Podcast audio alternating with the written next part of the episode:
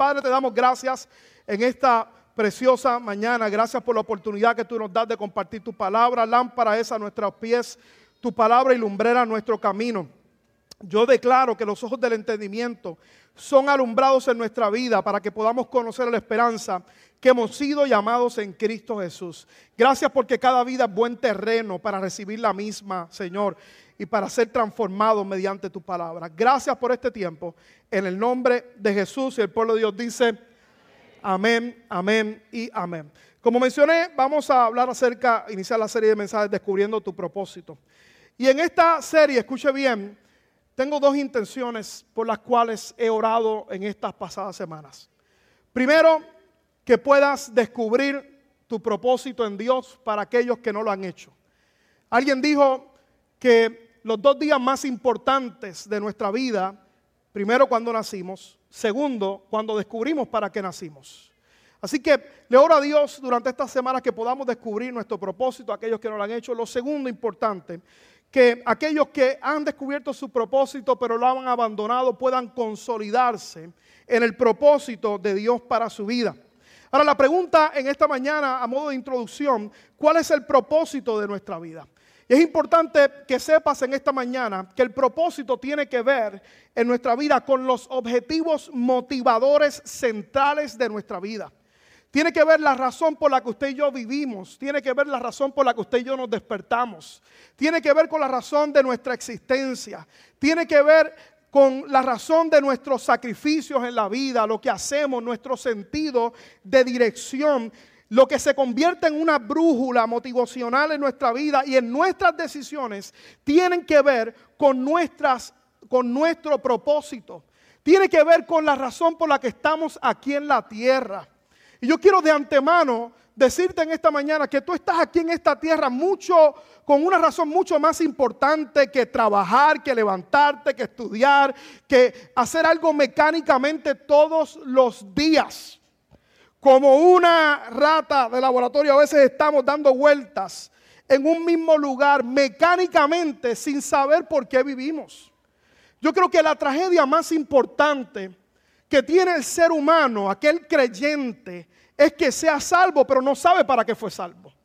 No sabe para qué Dios le salvó, para qué murió en la cruz del Calvario nuestro Señor Jesús, para qué nos redimió con su sangre. Siempre yo digo que si Dios hubiera querido llevarte en el momento en que, en que fuiste salvo, te hubiera llevado en ese momento. Pero ¿sabes por qué te dejó aquí? No te dejó aquí para simplemente vivir una vida sin sentido. Te dejó aquí porque tiene un propósito para ti muy especial. Escuche bien, todo el mundo ojos aquí en esta mañana, porque no estoy hablando de ti, hoy voy a hablar contigo en esta mañana. Dios te dejó aquí porque tiene un propósito para ti. Nuestra iglesia tiene un propósito, tú tienes un propósito y Dios te dejó aquí para algo. Pero ¿cuál es el problema de muchos de nosotros? Que piensan que el propósito, ¿verdad?, es lo que tú estás haciendo. Por eso usted ve tanta insatisfacción. Por eso usted ve tanta gente en depresión. Con ese grado alto de insatisfacción de su vida, porque no saben para qué están aquí. No saben por qué Dios nos dejó aquí en este lugar. Y yo quiero decirte, es mi intención en esta preciosa serie de mensajes, y hoy lo que voy a hablar es una introducción, es que cada uno de nosotros despierte una realidad muy importante y es la realidad del propósito que Dios tiene para nuestras vidas como individuos, como iglesia. Y para que usted y yo sepamos por qué estamos aquí en nuestra vida, porque como dije, el problema de muchos es que no saben por qué están aquí. Ese vacío existencial que tienen tantas personas. Si usted busca los libros de estantes en las librerías, usted ve que los libros que son bestsellers tienen que ver con el propósito, con tu mejor vida, con esto, lo otro. Porque la gente carece de propósito en su paso aquí en la tierra. Y cada uno de nosotros, ¿verdad? Y el corazón de este mensaje es que entendamos que Dios nos creó para algo más grande que nuestra propia vida. Algo más importante, y repito, que estudiar, que trabajar, que vivir afanado día a día como un robot, día tras otro. Dios nos creó para que tuviéramos una vida de significado, de propósito y de bendición.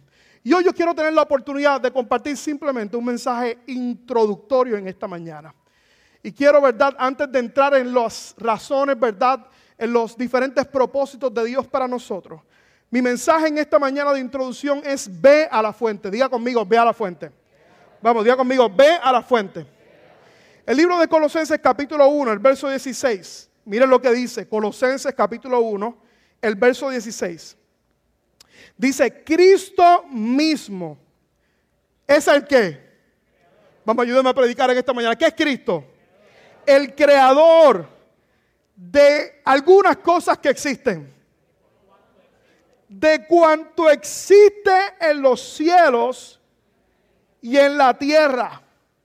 De lo invisible, o sea, lo que no se puede ver. Hay un mundo natural pero hay un mundo sobrenatural también que usted y yo no podemos ver. De hecho, si nuestros ojos fueran abiertos en esta mañana, te darías cuenta que hay ángeles en este lugar. Que la presencia de Dios está en este lugar. Si tus ojos espirituales fueran abiertos, te darías cuenta que en el mismo tiempo que estamos adorando a Dios como congregacionales, hay ángeles que están adorando junto a nosotros a nuestro Padre Celestial. Por eso es tan importante. Por eso no podemos perdernos ningún momento. Y también tenemos que saber de que también existe el mal. Que también existe un mundo invisible que está en contra del plan y el propósito de Dios para cada uno de nosotros. Dios dice la Biblia, Cristo mismo es el creador de cuanto existe en los cielos y en la tierra, de lo invisible y de lo invisible y de todos los seres que tienen poder, que tienen autoridad y que tienen dominio. Cristo es el Señor de ellos también. Biden no es el ser supremo aquí en esta tierra. Hay una autoridad por encima de Biden, de Maduro, de todos los gobernantes que hay aquí en esta tierra y es Cristo Jesús. De todo poder, de toda autoridad y todo dominio todo fue creado por medio de Él. ¿Y para quién? Para Él. Diga conmigo, todo fue creado por Jesús y para Jesús. Hay dos grandes verdades bíblicas que quiero compartir en esta mañana a la, luz de este texto. Lo primero, todo comienza con Dios porque todo fue creado por Dios. Todo comienza con Dios porque todo fue creado por Dios. Dios, según este texto, es el creador de todas las cosas, de todo ser viviente, de los cielos, el sol, la luna, las estrellas, la tierra, los mares, los océanos, las aves, los reptiles, las suegras, después de reptiles, suegra, no, eso es. El hombre. Aprendí un par de chistes de suegra ahora, el legendario.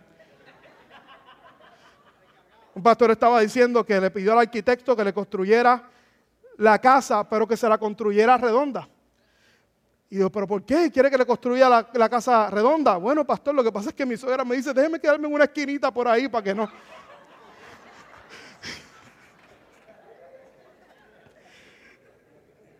Predica, pastor, enfócate, vamos. Las aves, los reptiles, el hombre fue creado por Dios. Él es nuestro creador. ¿Cuántos saben que Dios es nuestro creador? Mire lo que dice Isaías capítulo 44, verso 2. El Señor que te hizo y que te ayuda. Diga conmigo, pon su mano en su corazón conmigo. Diga conmigo, el Señor me hizo, el Señor me ayuda. Si Dios nos hizo, Él me va a ayudar. Y dar un aplauso al Señor en esta mañana. Él es nuestro creador. Todo comienza con Dios y todo fue creado por Dios. Iglesia, escúcheme bien, tú no eres resultado de una explosión cósmica. Tú no eres resultado de una molécula. Tú no eres resultado de una explosión. La gente dice que hay que tener fe para creer en Dios. Mira, hermano, fe hay que tener para creer de que somos el resultado de una explosión. ¿Cómo es posible que tú puedas creer que una explosión, una molécula explotó y formó todas las bellezas, todos los paisajes del mundo. Oye, hay que tener mucha fe para creer eso. Hay que tener mucha fe para creer que una molécula hizo una hermosura, como la pastora que está aquí en la primera fila. Como esta hermosura que está aquí de iglesia, no me dejaron terminar. Hay que tener fe para eso. ¿Cómo es posible que tú puedas creer que una explosión hizo todo esto? Tú no eres el resultado de un extraterrestre. Escucha bien, iglesia Vaya Vida. Tú eres el resultado del amor de Dios en tu vida. Fue Dios quien te puso en esta tierra. Lo segundo que veo en este texto, Dios ha creado todas las cosas con propósito. Dios no comete errores. Si fuiste creado por Dios, escuche bien, iglesia, si fuiste creado por Dios, es que tienes un propósito en Dios. Fuiste creado, dice el texto, por Dios y para Dios. Fuiste creado por la voluntad de Dios y para un propósito aquí en la tierra. Dios no te puso en esta tierra solo para que respires, para que comas, para que duermas. Él te dio la vida y Él te dio un propósito en ella. Efesios capítulo 2, el verso 10 dice, pues somos, ¿qué somos? Usted y yo. La obra maestra de Dios. O sea, que de todo lo que hizo Dios, Dios, la obra maestra, el masterpiece, como dice la Biblia, fuiste tú. Tú eres la obra maestra de Dios. Por lo tanto, no eres un accidente. Y dice, Él nos creó de nuevo en Cristo Jesús a fin de que hagamos, o sea, ¿con qué finalidad? De que hagamos las cosas buenas que preparó para nosotros tiempo atrás tienes un propósito en Dios y en el momento en que tú lo entiendas, todo comenzará a tener sentido en tu vida. Rick Warren dijo, la tragedia más importante de la vida no es morir, es vivir sin propósito. La vida, escuche bien, no se mide en años. La vida se mide en resultados. En que tú hayas pasado por esta tierra con propósito, si no, pregúntale a Jesús. 33 años solamente de vida. Mucha gente dice, ah, 33 años, qué joven murió nuestro Señor Jesús. ¿Y quién dice que Él no cumplió su propósito aquí en la tierra? Porque la vida no se mide en años, la vida se mide en propósito. La vida se mide por resultados, por propósito en nuestra vida. Y Rick Warren dice de que la tragedia más grande no es morir. La tragedia más grande es vivir sin propósito. Y yo añado sin descubrir cuál es ese propósito. Y aquí está el mensaje en esta mañana. Porque el problema es de las personas, es que si usted y yo entendemos este texto que acabamos de hablar aquí en el día de hoy, si usted y yo entendemos de que todo fue creado por Dios y para Dios, entonces ¿cuál es la gran tragedia del hombre que está buscando su propósito en la fuente equivocada? Está buscando su propósito en cosas pasajeras aquí en esta tierra que no añadirán el propósito que Dios tiene para cada uno de nosotros porque Él nos creó y Él nos creó con un propósito muy especial. Él nos creó con un propósito especial y el problema es, es que la gente está buscando ese propósito en la fuente equivocada. Tú no vas a encontrar ese propósito en un libro motivacional, te lo garantizo. Tal vez te puede motivar algunos minutos, pero vas a volver a la vida sin sentido que tenías antes. Tú no encontrarás ese propósito en una profesión, en una carrera.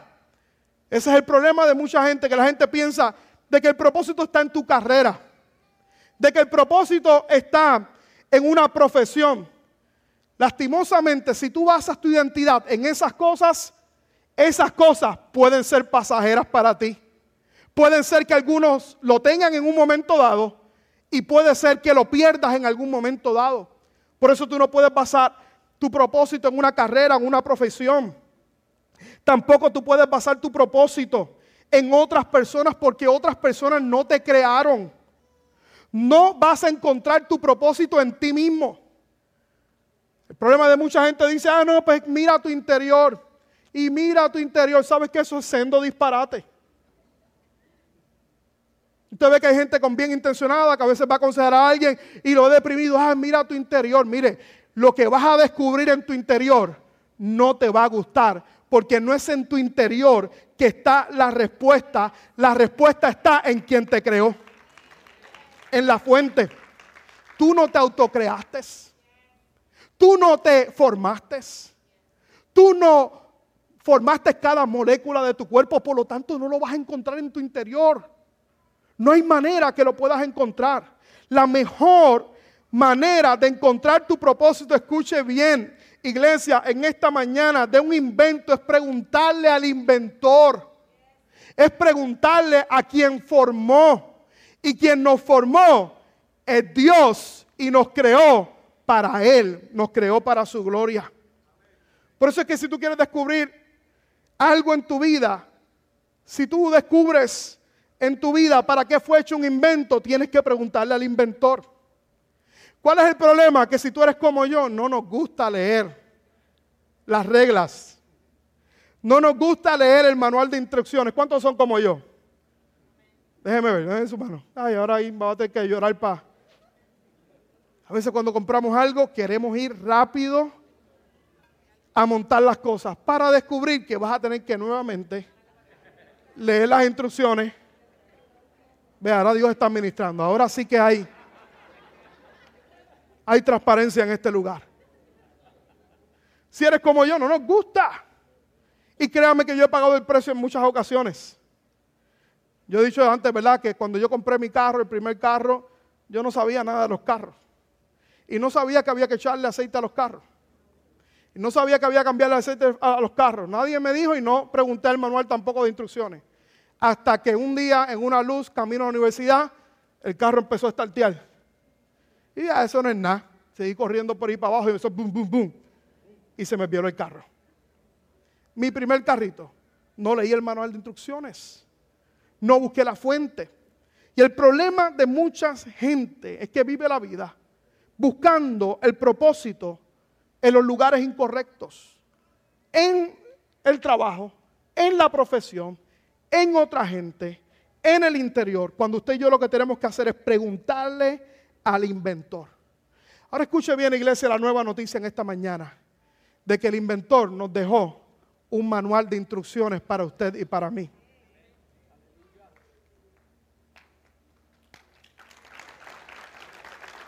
Y si usted y yo leemos el manual de instrucciones, vamos a descubrir el propósito de Dios para nosotros. Pero nuestro propósito no lo vamos a encontrar en media, en las redes sociales, en Netflix. Ay, pastor.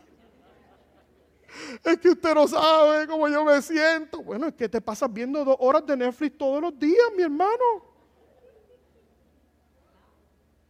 Ay, pastor, es que siento una ansiedad.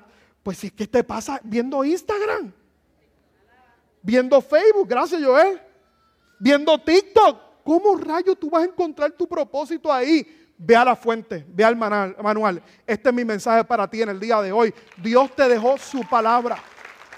Dios te dejó su palabra. Y en esta palabra, escuche bien, hay fuente de vida inagotable. Qué tragedia que como cristianos no abramos nuestra la palabra de Dios y la fuente de todas las cosas. Escuche bien, diariamente. Una persona que vive con propósito es una persona que todos los días abre la palabra de Dios porque quiero descubrir lo que Dios tiene para mí. Ay, pastor, es que, es que, pastor, es que a veces el tiempo está ahora. Bueno, pues tú decides en tu vida. La semana pasada el pastor Masi habló acerca de los hábitos. Si tú quieres cambiar tu vida, tú vas a tener que descubrir qué hábitos estás formando diariamente en tu vida. Porque estamos como los ratones de laboratorio, todo el día pasando lo mismo, trabajar en la casa, trabajando en la escuela, bregando a los niños, y no hay tiempo para Dios, no hay tiempo para ir a la palabra. Pues claro que no, el propósito de Dios no se está formando en nosotros porque no estamos yendo a la fuente. Dios nos dejó un manual de instrucciones. Dios nos dejó su palabra. Y cuando tú descubres la palabra de Dios, Salmo 119, dice, lámpara es a mis pies tu palabra y lumbrera a mi camino. Cuando tú abres la Biblia, abres la palabra de Dios, tú puedes descubrir el plan que Dios tiene para tu vida. Pastor, ¿dónde puedo comenzar? Comienza con el libro de Juan, de los Evangelios. Comienza con el libro de Proverbios. En 31 días, un capítulo al día de Proverbios Tú puedes terminarlo mes tras mes tras mes y allí tú vas a hallar una sabiduría inagotable para tu vida. Pero el problema es que no usamos las armas que Dios nos dio. Y yo quiero decirte en esta mañana que para descubrir nuestro propósito tenemos que ir a aprender a la fuente. Y no es tan solo esto algo de los domingos, iglesia, que venimos aquí a la casa del Señor, es importante. Pero usted y yo tenemos que saber que estamos en una guerra. ¿Una guerra contra quién? Contra principados, contra potestades, contra tinieblas que quieren impedir el propósito de Dios para nosotros. Usted y yo no podemos ser tontos. Usted y yo no podemos pensar que estamos en una cultura que honra a Dios Vivimos en una cultura en el día de hoy que no quiere que tú vengas a la iglesia, que no quiere que tú te congregues, que tú busques de Dios, que te dice, ah, tú puedes hacer las cosas, tú no necesitas a nadie en tu vida. Pero ¿sabes qué? Por eso es que esa filosofía es contrario al Evangelio. Por eso es que el apóstol Pablo decía, en mi debilidad Dios se hace fuerte. Porque cuando usted y yo reconocemos que necesitamos a Dios, Dios puede hacer algo grande en medio de nuestra vida cuando usted y yo aprendemos a ir a la fuente. Cuando aprendemos a ir a la fuente. Propósito tú no lo vas a encontrar en diferentes lugares. El propósito tú no lo vas a encontrar en otras personas. Que mucha gente me ha encontrado en mi caminar. Donde se han terminado relaciones en su vida y se derrumban ante las circunstancias porque depositaste tu fe en alguien más porque buscaste en otras personas lo que solo Dios podía darte. Mire, yo lo he dicho en sin número de ocasiones, la relación más importante que yo tengo luego de Dios, ¿sabes quién es? Es mi esposita que está ahí en el día de hoy, que, la que está loca por mí, que si, ¿verdad? La que se me declaró, la que, ya usted sabe, me tiene ahí derechito. Y yo la amo con todo el corazón a ella. La pregunta para mí en el día de hoy, pastor, ¿tú puedes vivir sin tu esposa? Y la contestación es sí, yo puedo vivir sin ella. Ahora, no me da la gana de vivir sin ella. Pero vivir con ella, sin ella, yo puedo vivir sin ella. ¿Voy a sufrir? Claro que voy a sufrir, pero yo puedo vivir sin ella. Ahora, yo no puedo vivir sin Dios. Sin Dios yo no puedo vivir. Sin Dios yo no puedo vivir. Por eso es que he aprendido a ir a la fuente. Efesios capítulo 2, el verso 10 dice que usted y yo somos la obra maestra de Dios. Fuimos creados por Dios y para Dios. Fuimos creados por Dios y fuimos creados para Dios. Y cuando usted y yo aprendemos a ir a la fuente, todo va a tener sentido en nuestra vida. Todo va a tener sentido en nuestra vida. Cuando usted y yo aprendemos a ir al manual de instrucciones. Ahora, lo interesante en esta mañana es que el manual de instrucciones me dice tres cosas importantes que quiero ministrarte en el día de hoy. Lo primero, que tú no eres un accidente. Salmo 139, el verso 16. Mire lo que dice. Tus ojos vieron mi cuerpo en gestación. Todo estaba ya escrito en tu libro. Todos mis días se estaban diseñando, aunque no existía uno solo de ellos. Qué poderosa palabra en esta mañana. Tus ojos vieron mi cuerpo en gestación. Todo estaba ya escrito en tu libro. Todos mis días se estaban diseñando, aunque no existía uno solo de ellos. ¿Qué es lo que el salmista está diciendo aquí? Escuche bien porque esto es poderoso. Tú fuiste gestado en la tierra, pero fuiste diseñado en el cielo. Fuiste gestado aquí en la tierra, pero tú estabas en la mente de Dios. Tú estabas en el corazón de tu Padre Celestial. ¿Y qué quiere decir eso, pastor? Que a lo mejor tú no fuiste planificado por tus padres. Que a lo mejor tú no fuiste pensado por tu madre que a lo mejor tú no estabas en la mente de tus papás, pero sí tú estabas en el corazón de Dios, porque dice la Biblia que los ojos de Dios nos vieron desde que estábamos en el vientre de nuestra madre y desde el vientre de nuestra madre ya Dios había formado un propósito para ti y para mí. Así que tú no eres un accidente, mi hermano, mi hermana. En esta mañana Dios te trajo a este lugar con un propósito. Albert Einstein dijo, Dios no juega a los dados. Dios no está jugando a los dados con nosotros, no eres producto de la suerte. Dios sabía que en cada uno de nosotros hay un potencial de ser un ganador. Tu concepción nunca fue cuestión de suerte. Escuche bien, iglesia, siempre se trató de Dios. No eres producto de un embarazo accidental, eres un producto del plan intencional de Dios para ti aquí en la tierra. Por eso es que mucho antes de que fuiste concebido, fuiste concebido por la mente de Dios. Dios desde el inicio sabía tus características, sabía el color de tu pelo, sabía el color de tus ojos, sabía de tu piel bronceada o la piel hincha que tienen algunos como yo. Sabía todos tus rasgos, sabías tus características. Dios sabía todo de ti. Dios sabía tus características, tu carácter, la manera de conducirte, porque Él te formó, Él te creó. Y sabes qué iglesia, Dios te hizo con unas características muy especiales. Por eso es que yo digo que no hay gente fea, hay bellezas raras. Si tú ves algo al lado diferente, créanme, no es feo, hay una belleza rara. Es como este niño que va donde la mamá y le dice, mamá, me están diciendo cabezón en la escuela, me dicen cabezón. Y la mamá le dice, tú no eres cabezón, nada, papá, tú no eres cabezón. El nene que va donde la mamá y le dice, mami, la gente me está molestando por la joroba que tengo en la, en la espalda. Y la mamá le dice, yo nunca he visto una joroba tan perfecta, tan perfecta como la que tú tienes ahí.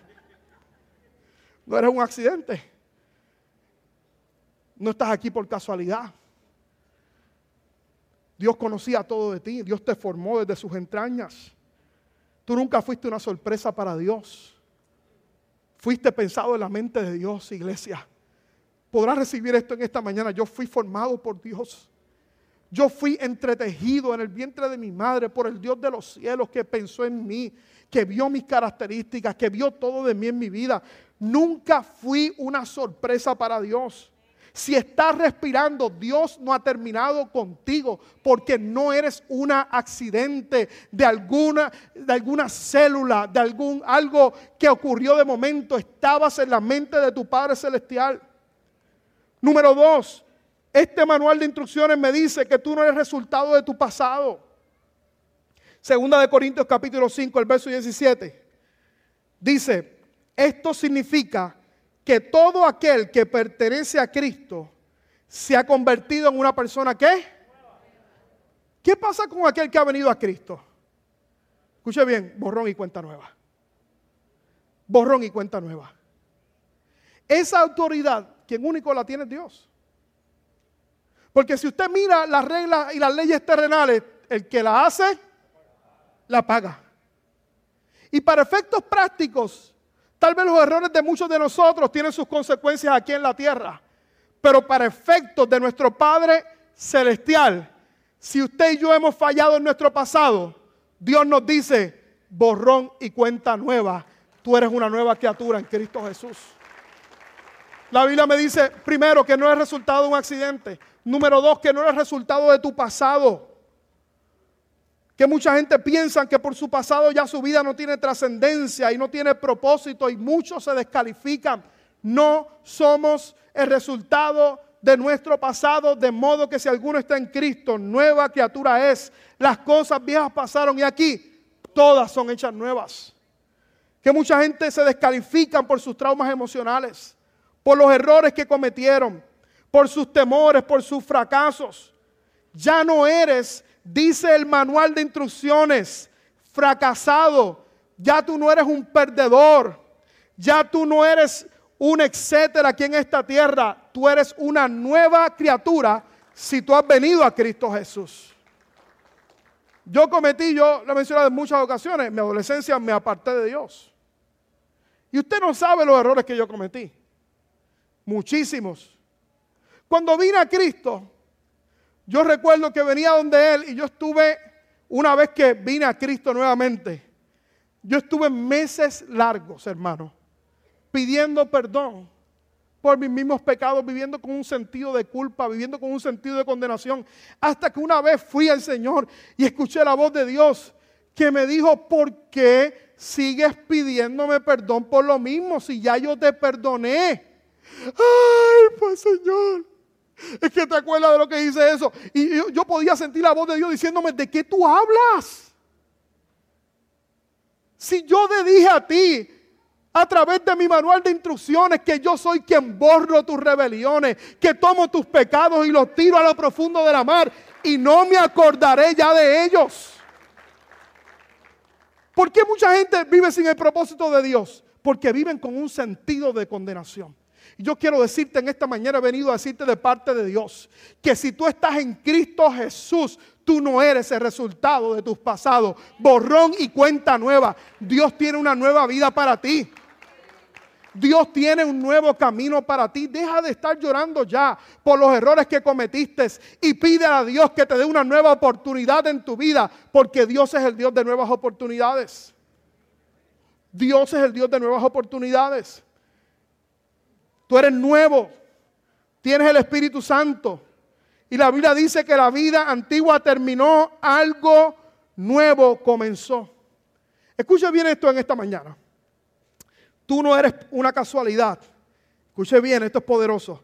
Tú no eres tu pasado. Sin embargo, Él puede usar tu pasado para cumplir su propósito en tu vida. Él puede usar tu pasado. Pastores, que usted no sabe los errores que yo cometí. Pues sabes que el Dios que yo le conozco me dice en el manual de instrucciones que yo no soy mi pasado, pero Él puede usar mi pasado para bendecir algo más. Eso que te atormentaba en el pasado, ¿sabes que Dios lo puede usar hoy? Dios puede usar tragedias. Dios puede usar problemas. ¿Cuánta gente he visto en mi caminar con Dios que han tenido problemas en su matrimonio y hoy se restauran para poder bendecir otros matrimonios?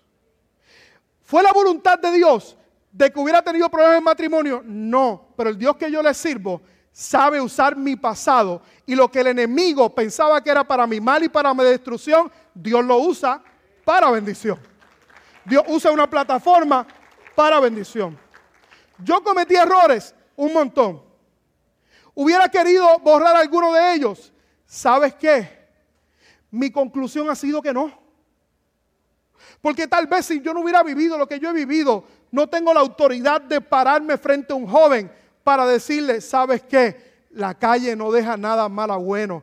Nada bueno, lo mejor que tú puedes hacer es servirle a Dios y entregarle toda tu vida. La fuente estás buscando en lugares equivocados. La fuente de tu propósito la encontrarás en Dios. ¿Por qué? Porque Dios, ¿sabes qué? Tal vez, ¿verdad? Nuestro pasado nos puede atormentar. No soy el resultado de ese pasado, pero Él puede usar ese pasado para hacer de bendición a, otras personas. ¿Cuántos dicen amén en esta mañana? Él puede usar nuestro pasado. Que mucho tiempo me lamenté yo en mi vida por malas decisiones. Pero hasta que entendí, yo no soy mi pasado. Entendí en el manual de instrucciones que no soy mi pasado, pero que Dios puede usar mi pasado. Por último, y Ricardo, ayúdame en el piano, por favor. Número tres, en el manual de instrucciones me dice, no tan solo que no soy un accidente, me dice, no tan solo que no soy mi pasado, pero también en el manual de instrucciones yo puedo descubrir que yo no estoy solo. Salmo 138, el verso 8. Mire lo que dice. El Señor cumplirá en mí su propósito. ¿Cuántos pueden levantar su manita al cielo en esta mañana? Y pueden decir, el Señor va a cumplir su propósito en mí. Vamos, ya conmigo, el Señor cumplirá su propósito en mi vida. Vamos decir otra vez, Señor cumplirá su propósito en mi vida. Y miren lo que dice, tu gran amor, Señor, perdurará para siempre. Miren esta última declaración. Él dice, no abandones la obra de sus manos. Usted sabe que cuánta gente yo veo en mi caminar con Dios que se sienten limitados, se sienten intimidados ante la vida. ¿Cuánta gente yo veo en mi caminar con Dios que siente que las situaciones que están pasando en su vida lo sobrepasan? y piensan que no van a salir de ahí. ¿Cuánta gente veo en mi vida que el lugar donde están es un lugar de insatisfacción? Y piensan que todo a su alrededor lo sobrepasa, que no van a poder salir. Lo tercero que yo encuentro en el manual de instrucciones es que yo no estoy solo. Si algo usted y yo descubrimos cuando vamos a la Biblia, es descubrimos que Dios nunca prometió en su palabra que no pasaremos por circunstancias y por problemas y por tribulaciones. El libro de Juan dice, dice algo bien importante. Jesús le dijo a los discípulos, en el mundo tú vas a tener aflicción. Pero el problema de mucha gente es que lo dejan ahí, pero dice, pero confiad, porque yo he vencido el mundo. Dios nunca prometió que no pasaríamos por tormentas. Lo que Él prometió es que no lo haríamos solos, que Él estaría con nosotros el resto de nuestra vida. Y yo quiero decirte en esta mañana, no es lo mismo tú pasar las pruebas y las tribulaciones de la vida con Dios que sin Dios. Créame, hermano. Créame que se lo digo. Yo lo he intentado de, de las dos maneras. Y créame cuando le digo que cuando pase por las aguas y por las tribulaciones de la vida, hace toda la diferencia en entender y en saber que Dios está conmigo. Y dice la Biblia, y si eres conmigo, ¿quién contra mí? El manual de instrucciones me dice que no estoy solo. Yo he venido a decirte en esta mañana, iglesia, escucha bien, que tú no estás solo, tú no estás sola. Las madres solteras que hay aquí, ¿cuántas madres solteras hay aquí en la casa en el día de hoy? Levante su mano, madre soltera.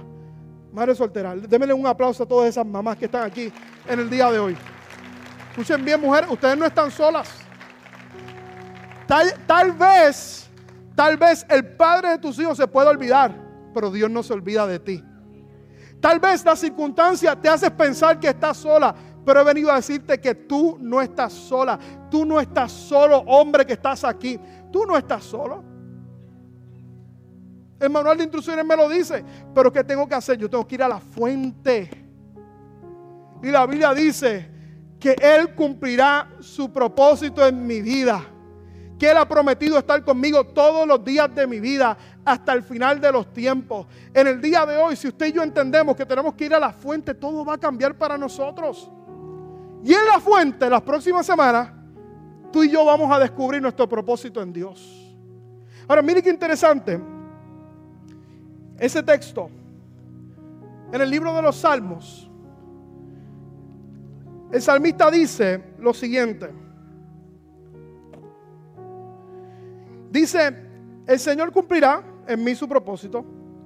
Tu gran amor, Señor, perdura para siempre. Ahora, mire qué interesante. ¿Verdad? Hasta ahí entendemos, ¿verdad? Que no estamos solos.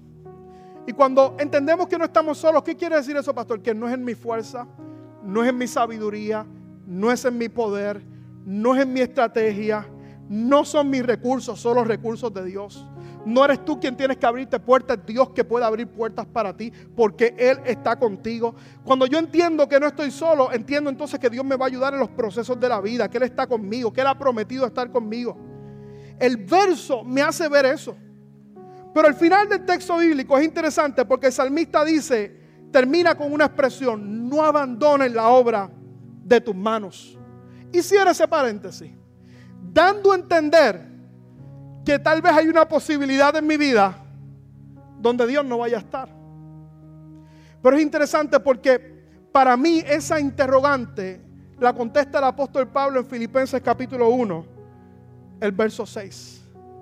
El apóstol Pablo dice en Filipenses capítulo 1, el verso 6, dice, estando, si lo pueden poner en pantalla muchachos, Filipenses capítulo 1, el verso 6, dice, estando persuadido de esto, que el que comenzó la, nosotros la buena obra, ¿qué Dios va a hacer? Dios la ha de perfeccionar en mi vida.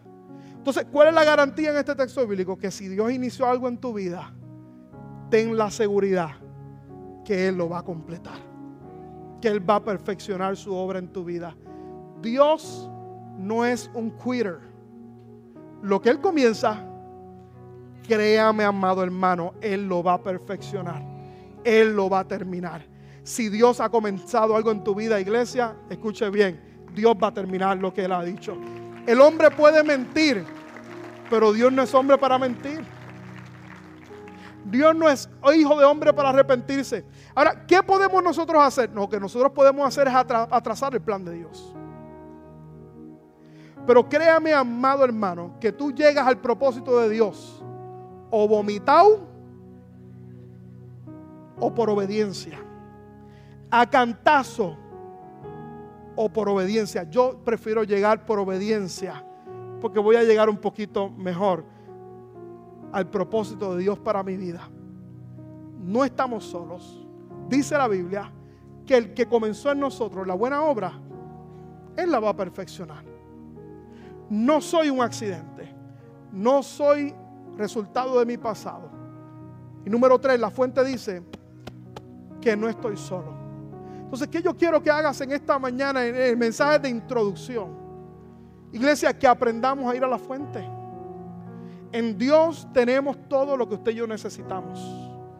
El salmista decía, ¿a dónde iré? Huiré de tu espíritu, ¿a dónde me esconderé de tu presencia? El, el apóstol Pedro, estoy viendo la serie de Chosen, está espectacular, motivo a todo el mundo a verla. Es interesante porque presenta un cuadro de Jesús como yo imagino a Jesús. Y es interesante porque el apóstol Pedro, el cabezón, el que el texto en su significado dice que es un junco, que es alguien fluctuante, que es alguien de doble ánimo, se acerca al Señor y ve las multitudes ir delante de Jesús y ver que la palabra que Jesús estaba predicando era dura. Se acerca al maestro y le dice, Señor, no tienes cuidado de lo que, de que la gente se vaya. Y Jesús le dijo, ¿te quieres ir tú también? Arranca. A veces los pastores somos demasiado buenos y queremos que la gente no se nos ofenda. Pero la palabra de Dios ofende. La palabra de Dios nos confronta. Hay veces que tú tienes que salir de este lugar, ¿sabes qué? No con la cabeza arriba, sino erguido así, en posición bajo, diciendo, yo tengo que hacer cambios en mi vida. Yo tengo que lograr cambios en mi vida. Jesús le dijo, ¿sabes qué? ¿Te quieres ir tú? Vamos, arranca y vete. Pero Pedrito le contestó a Jesús, le dijo, Señor, ¿a dónde iremos? Si solo tú tienes palabras de vida eterna. ¿Qué estaba diciéndole Jesús? Tú eres la fuente. Yo he tratado todo y me ha ido mal. Tú eres quien da sentido a mi vida. Tú eres quien da propósito en mi vida. Porque el propósito no lo vamos a encontrar en otras personas. Porque esas personas no te crearon. El propósito tú no lo vas a encontrar en tu trabajo, en tu profesión. Grábate eso en la mente en el día de hoy. ¿Está mal el trabajo? ¿Está mal la profesión? No, pero tú no puedes basar tu identidad en tu trabajo o en tu profesión. Tú tienes que basar tu identidad en Dios. Por eso es que no hay trabajo y no hay profesión que me impidan estar aquí en la casa del Señor los domingos, dándole gloria a quien me dio la vida, a quien me dio los talentos, a quien me salvó, a quien me rescató hasta que tú no te tomes tu relación con Dios en serio, no va a haber cambios radicales en tu vida. Pero cuando tú te tomas en serio tu relación con Dios, yo te garantizo que tu vida va a cambiar. Y no tan solo tu vida, tu futuro, tu familia, todo lo que tú toques va a cambiar en tu vida. Porque tú entiendes quién es tu fuente. Tú entiendes quién es tu fuente. Hace veintipico años ya, la pastora lleva conmigo 23 años. Cumplimos 19 años de casado. Este año. 19 años de casado. Esta mujer lleva conmigo más que con sus padres. Sí, ya, bueno, de casado, casi. Pero voy por ahí. Porque hasta viejito. Y ella y yo, de novios, hicimos un pacto con Dios. Le dijimos, nada nos va a apartar de Dios. Y nos, prometimos delante de Dios que el día que nos interpolgáramos en nuestra relación el uno con el otro, ese día se había terminado nuestra relación. Pero gloria a Dios porque con ese fundamento fuimos al matrimonio. Y, si ella quisiera, no lo ha hecho, pero siquiera ella me va a escuchar, hey, no es por ahí, es por aquí, por este lugar. Y yo estoy seguro que si pasara lo mismo también me dirá, hey, no es por ahí, es por este lugar. Porque en mi casa Dios siempre será el centro de nuestra relación. Porque hemos aprendido que es la fuente. Que Dios es la fuente de nuestra vida. Y hemos aprendido a ir a la fuente.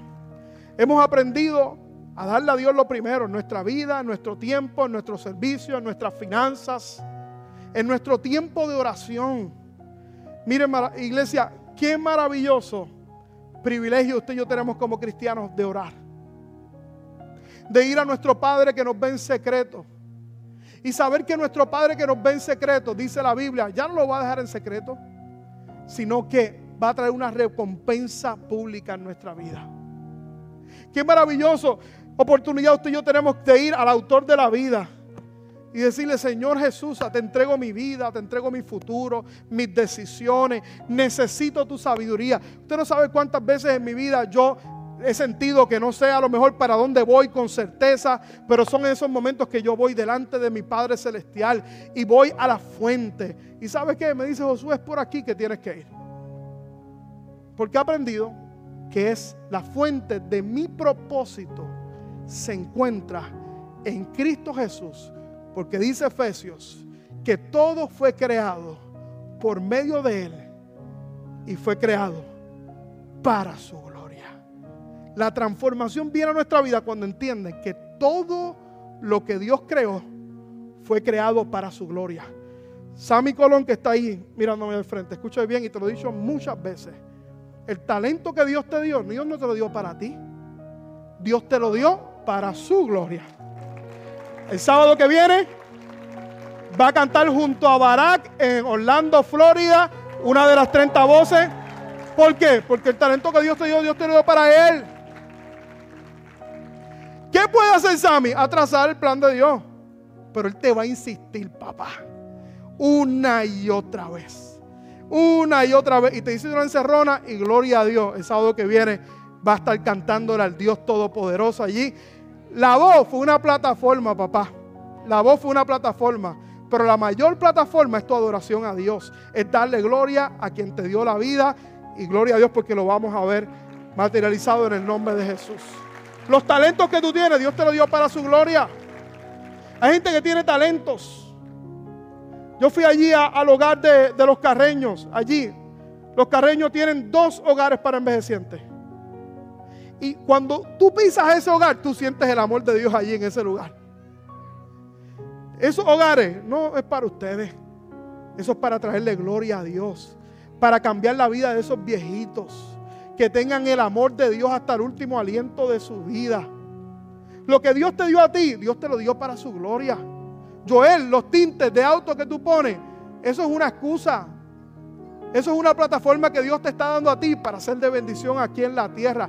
La fuente es Cristo Jesús. Y cuando tú lo entiendes, todo cobra sentido en tu vida. Habrá gente en esta mañana que le diga al Señor, yo quiero descubrir mi propósito. Que yo quiero que tú mantengas tu espíritu abierto para las próximas semanas. Para que tú entiendas en el día de hoy. Mi mensaje año la semana que viene es, fuimos creados para agradar a Dios. No se lo pierda nadie.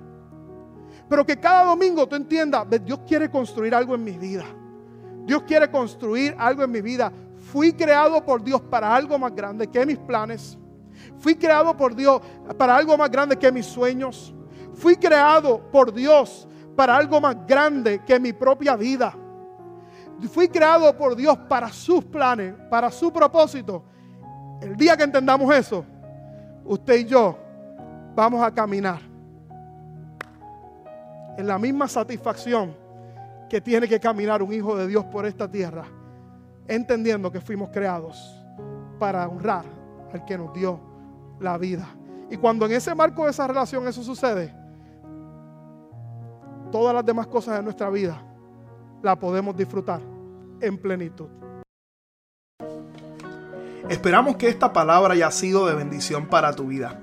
Te invitamos a que te mantengas conectado con nuestra iglesia y ministerio a través de las redes sociales Puedes buscarnos bajo Iglesia Bahía Vida y nuestra página de internet bahiavida.church, donde podrás encontrar mayor información y podrás acceder a contenido y encontrar los enlaces para continuar ayudándonos a llevar la palabra de Dios a través de tu generosidad. Finalmente, gracias por tus oraciones y te invitamos a que te mantengas conectado a la palabra de Dios a través de nuestra iglesia Bahía Vida. Bendiciones.